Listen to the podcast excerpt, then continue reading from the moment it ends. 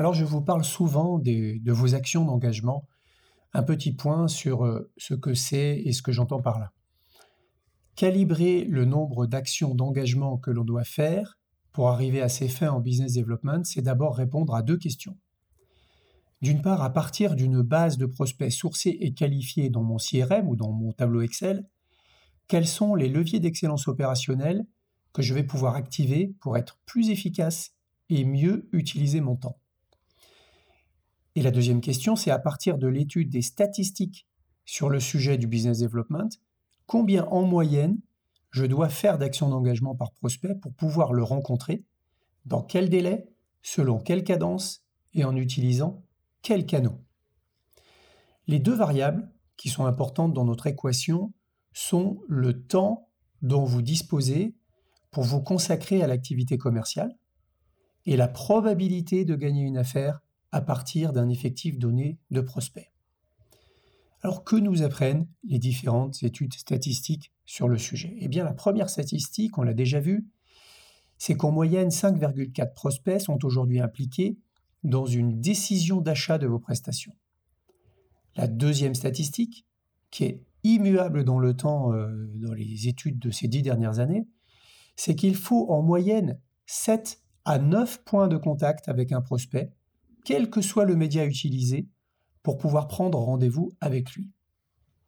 Ces points de contact excluent les appels dans le vide, bien entendu, quand vous tombez sur une messagerie par exemple. Il s'agit par exemple d'un email, d'un appel téléphonique avec la personne ou son assistante, d'un SMS, d'un message sur LinkedIn, etc. La troisième statistique intéressante est que l'on se crée 165% de chances supplémentaires de prendre un rendez-vous avec un prospect si on utilise trois médias différents dans les actions d'engagement plutôt que un seul et 55% de chances supplémentaires si l'on utilise trois médias plutôt que deux. Et la quatrième statistique, c'est que la durée optimale pour obtenir un rendez-vous est de 10 à 12 jours ouvrés, et la cadence la plus efficace, c'est d'effectuer des actions d'engagement tous les deux jours.